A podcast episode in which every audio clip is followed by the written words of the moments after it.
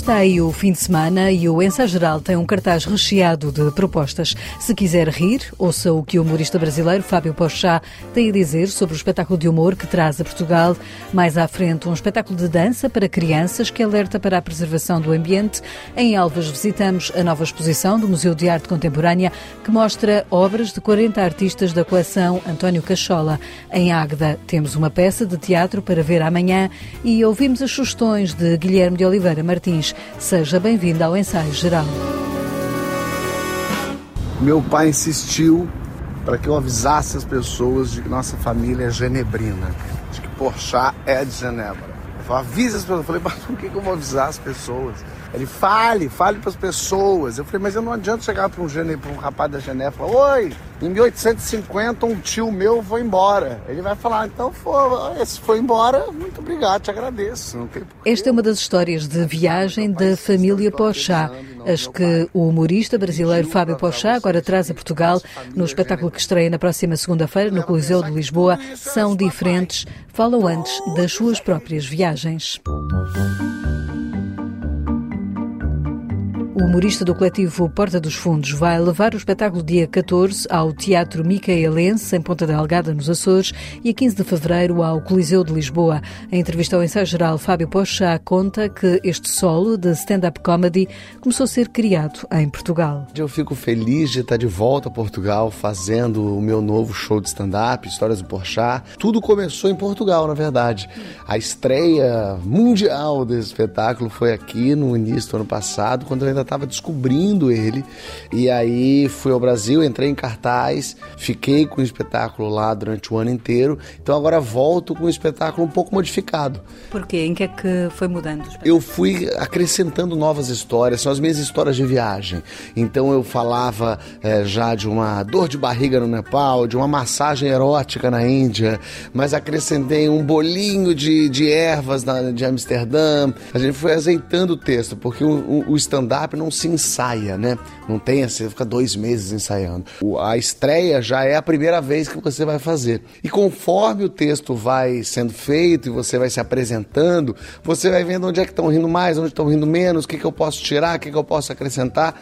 E o texto vai se organizando enquanto ele está valendo. Então eu volto um ano depois para Portugal já com o texto valendo, perfeito, totalmente pronto para fazer o pessoal dar risada. A digressão que agora chega a Portugal conta várias peripécias das inúmeras viagens de Fábio Pochá pelo mundo. O criador diz que sentiu necessidade de voltar a rir com o público depois da pandemia. Quando eu fui criar espetáculo, eu pensei assim, acho que as pessoas têm que voltar a rir juntos. Todo mundo durante a pandemia ficou meio rindo em casa, meio sozinho. E quando a gente volta a rir junto, é, faz diferença. É, a risada contagia. E eu queria um espetáculo leve, que não tivesse polêmica, não tivesse política, religião, nada. Eu quero contar os meus causos de viagem e fazer as pessoas darem risada. Eu estava precisando desse show de stand-up porque eu estava precisando me sentir engraçado de novo. De uma certa forma, eu, a gente ficou trancado em casa, sem o contato com o público direto assim. Então, quando você faz a peça e as pessoas dão risada imediatamente, a pessoa, ah, então eu sou engraçado, que coisa boa. E como será voltar a enfrentar o público português? Primeiras vezes que eu vim para cá, eu falei, será que vão entender uh, o meu estilo, o meu jeito? Será que tem a ver o humor brasileiro com o humor português?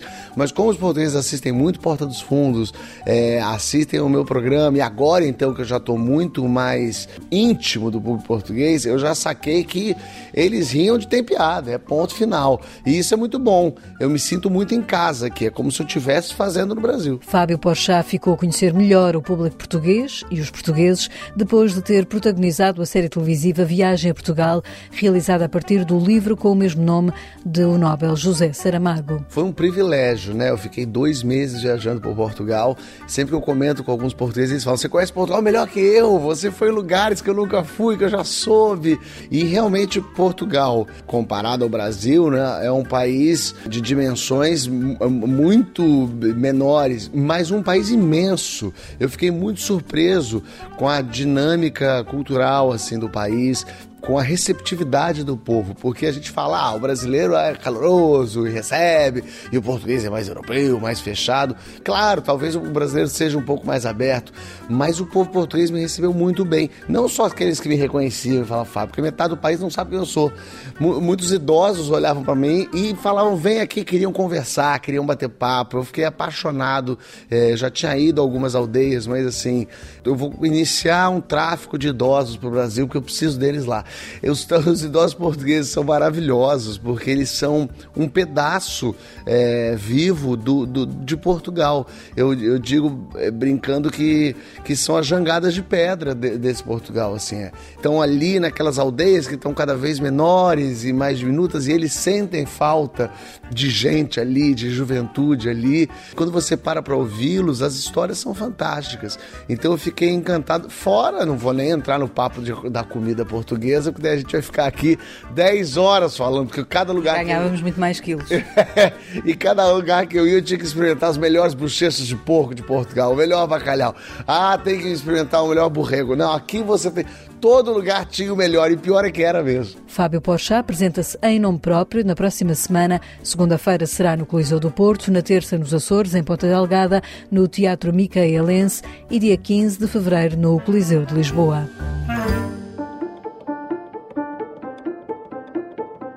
Pela primeira vez, a coleção António Cachola dá a conhecer o seu espólio de fotografia. Em Elvas, no Museu de Arte Contemporânea, poderá visitar até 18 de junho a exposição Contravisões, que mostra o trabalho de 40 artistas nacionais.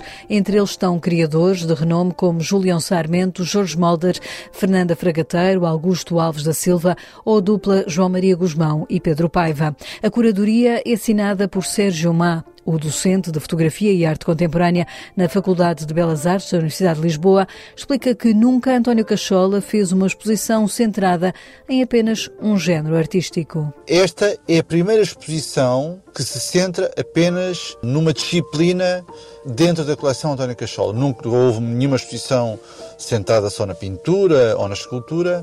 E o que é facto é que por alguma razão, o, o António Cachola decidiu convidar-me para trabalhar apenas a parte da fotografia, que tem uma presença muito significativa. Ou seja, no papel que a fotografia tem dentro do panorama das últimas décadas, nós encontramos uma enorme diversidade e uma grande abrangência de utilizações da fotografia. Percorrer a exposição não é ver apenas fotografia no seu suporte mais clássico. Há artistas que integram a arte fotográfica de diferentes formas no seu trabalho. A partir dos anos 80, por exemplo, vai-se diluindo cada vez mais essa tensão histórica entre os chamados fotógrafos artistas e os artistas que utilizam a fotografia, como utilizam outros meios. Portanto, encontramos neste leg de artistas autores que só trabalham em fotografia, praticamente, como por exemplo o António Júlio Duarte, o Paulo Catrica, mas também encontramos artistas que trabalham tanto a fotografia como o desenho, a escultura, como por exemplo a Catarina Dias, a Patrícia Garrido.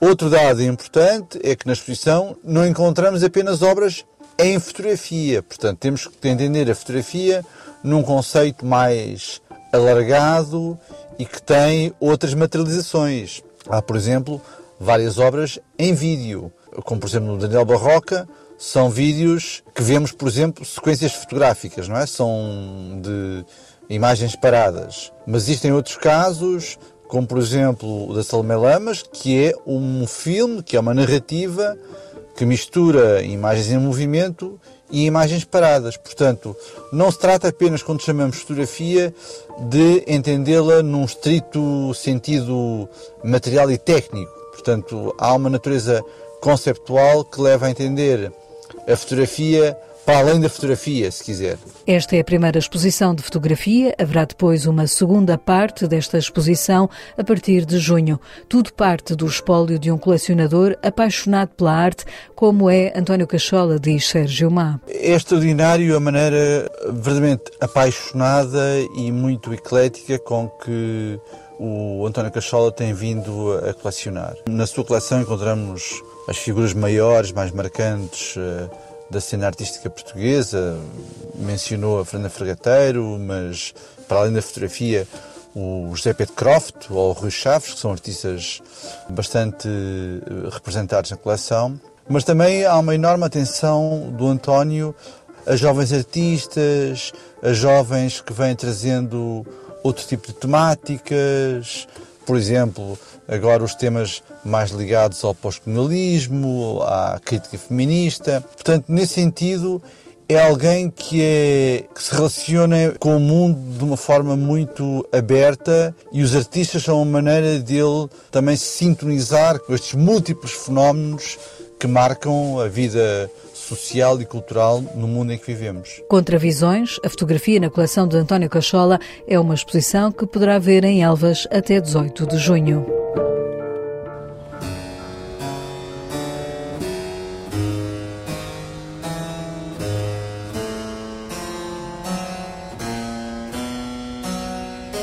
Já amanhã à noite, em Águeda, no auditório do Centro de Artes, poderá ver a peça Jesus, o Filho, do encenador Elmano Sancho. É um espetáculo que conta com a narração do ator Rui de Carvalho e que faz parte de uma trilogia que tem como tema a Sagrada Família. Em entrevista ao ensaio geral, Elmano Sancho explica como nasceu esta trilogia e o que une as peças. A trilogia é composta por três textos, José o Pai, Maria a Mãe e Jesus o Filho.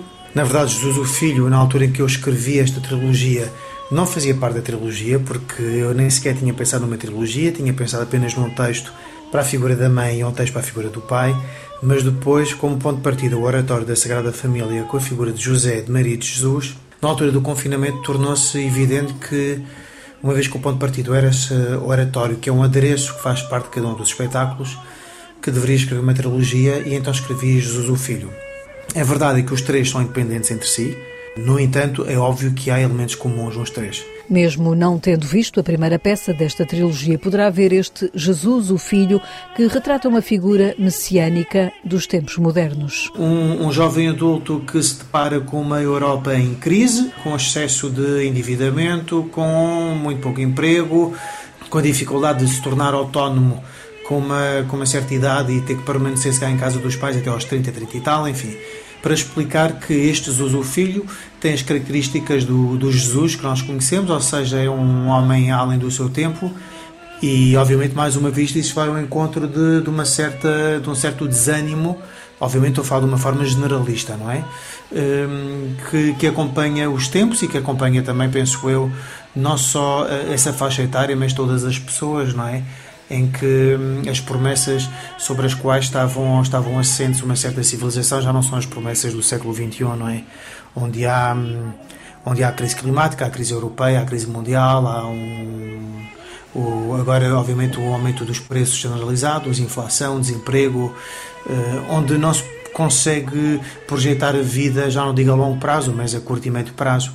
E então Jesus tem estas características de, de Messias contemporâneo dessa pessoa que consegue perceber que, que, que não vale a pena uh, lutar porque na verdade não há propriamente uma solução à vista. Em palco, Elmano Sancho tem ao seu lado os atores Joana Bárcia e Vicente Wallenstein numa peça que leva o público a pensar na sua fé na esperança. Essa imagem do Salvador, alguém ou, ou alguma coisa que nos pode salvar, eh, não eh, invalida o facto de nós termos que, obviamente, fazer as coisas que temos que fazer, mas obriga-nos a caminhar uh, num sentido de, de bem comum, de, de, salvação coletiva. Quando esta fé perde a sua, a sua força, não é? O que resta é a desorientação, não é?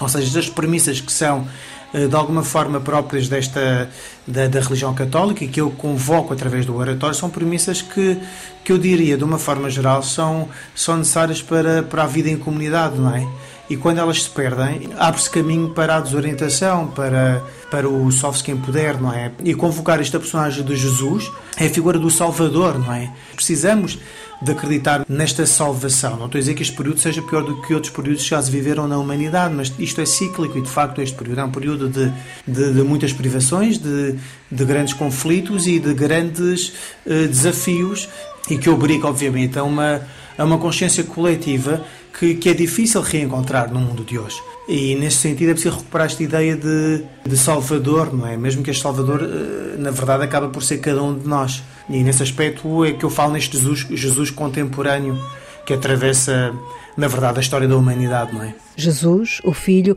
sobe ao palco do Centro de Artes de Águeda já amanhã, a partir das nove e meia da noite.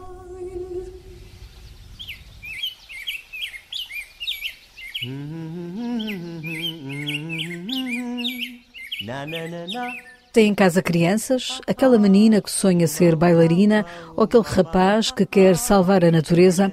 Este é um espetáculo para eles. Dia a dia, sobe ao palco do Teatro Luís de Camões, em Belém, a partir deste fim de semana. Criado por Ana Jezabel, o espetáculo de dança pretende despertar a consciência ambiental nos mais novos, explica a bailarina ao ensaio geral. Vem de uma vontade de chamar a atenção para os, os pequenos aspectos que nos rodeiam no nosso dia dia a dia que tem a ver com a natureza. Portanto, mesmo num dia a dia num contexto urbano, não é, em que vivemos nas cidades, de que forma é que esta natureza continua presente no nosso dia a dia, seja através de ouvirmos os passarinhos com mais atenção, que estão sempre presentes, mesmo com o ruído dos carros, seja através de uma simples observação da lua, de aspectos que realmente nos rodeiam, estão lá todos os dias e de que forma é que podemos chamar a atenção dos mais novos começarem a dar alguma atenção a estas pequenas coisas que nos rodeiam. Um espetáculo que convida a todos a parar e olhar à volta e que conta com um cenário também ele de apelo à preservação da natureza criado pelo artista Bordalo II. É um artista que se preocupa precisamente com esses aspectos, com a vida no planeta, a fauna, a flora e, portanto, ele criou a cenografia deste espetáculo, toda reciclada, que são os brócolos invertidos. Portanto, há aqui uma ambiência mais mística de uma espécie de floresta que rodeia estes dois seres que estão em palco, que também vão sofrer algumas transformações, influência dessa natureza que nos está a rodear e, portanto, sim, no fundo, os mais novos têm essa capacidade de ainda observar pequenos pormenores e eu não gostava que eles perdessem isso e, portanto, este espetáculo é uma chamada de atenção precisamente para isso. A bailarina Ana Jezabel, que com Ângela Dias Quintela apresentam este espetáculo de dança para crianças este fim de semana no Teatro Luca, em Belém, uma peça que repete dia 18 às 11h30 da manhã.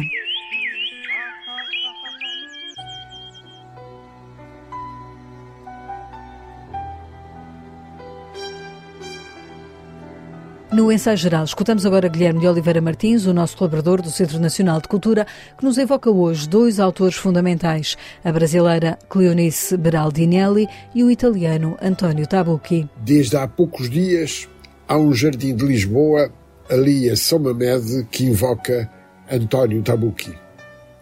Por ali encontramos a memória de Alexandre O'Neill, de José Cardoso Pires, de Rubaná e de Fernando Lopes e ficaram as lembranças de a firma Pereira, a partir do bairro Alto, onde se situava o Lisboa, no fatídico agosto de 1938.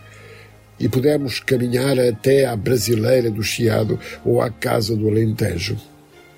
E relemos o Requiem, Uma Alucinação, livro escrito diretamente em português por este italiano que trazia a nossa língua no coração e lemos estava realmente uma noite magnífica de lua cheia, quente e mole, com alguma coisa de sensual e de mágico.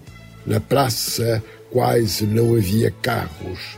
A cidade estava como que parada. As pessoas deviam ter-se demorado nas praias e só voltariam mais tarde. O terreiro do passo estava solitário. Um cacilheiro apitou antes de partir. As únicas luzes que se viam no Tejo eram as suas. Tudo estava imóvel como no encantamento. E era esse encantamento que o escritor procurava. Ninguém poderia ficar indiferente a Cleonice Berardinelli, que nos deixou aos 106 anos. Conhecia, lia, aprendi com ela e nunca esquecerei. Foi Fidelino de Figueiredo quem fundou uma verdadeira escola do estudo da literatura portuguesa na cidade de São Paulo e que trouxe Cleonice à ribalta. É, aliás, fundamental a carta de 1958 que Fidelino enviou à sua discípula falando de Fernando Pessoa. Fomos com discípulos no primeiro ano da faculdade que então se chamava Curso Superior de Letras. Acabava de chegar da África do Sul. Era alto, magro, narigudo, um pouco tratamudo e mantinha sempre uma expressão sorridente que fazia lembrar o rir japonês como defesa. Caminhava de esgalha como afligido por escoliose espinal. E se Fidelino de Figueiredo foi mestre essencial da mestra que foi Cleonice Berardinelli, não podemos esquecer o afeto que Dona Cléo lhe dedicava e ao rigor de Pierre Urcade, lamentando não ter podido falar com ele sobre pessoa. Para Cleonice, não havia conflito entre as literaturas portuguesa e brasileira. Têm em comum a mesma língua. As pequenas diferenças que se verificam entre elas não fazem que haja nunca uma dissensão.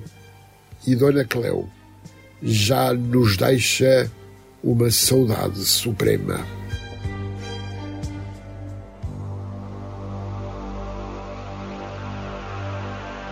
Viver porque ainda está para vir. Fazer contas com o passado, deixá-lo ir.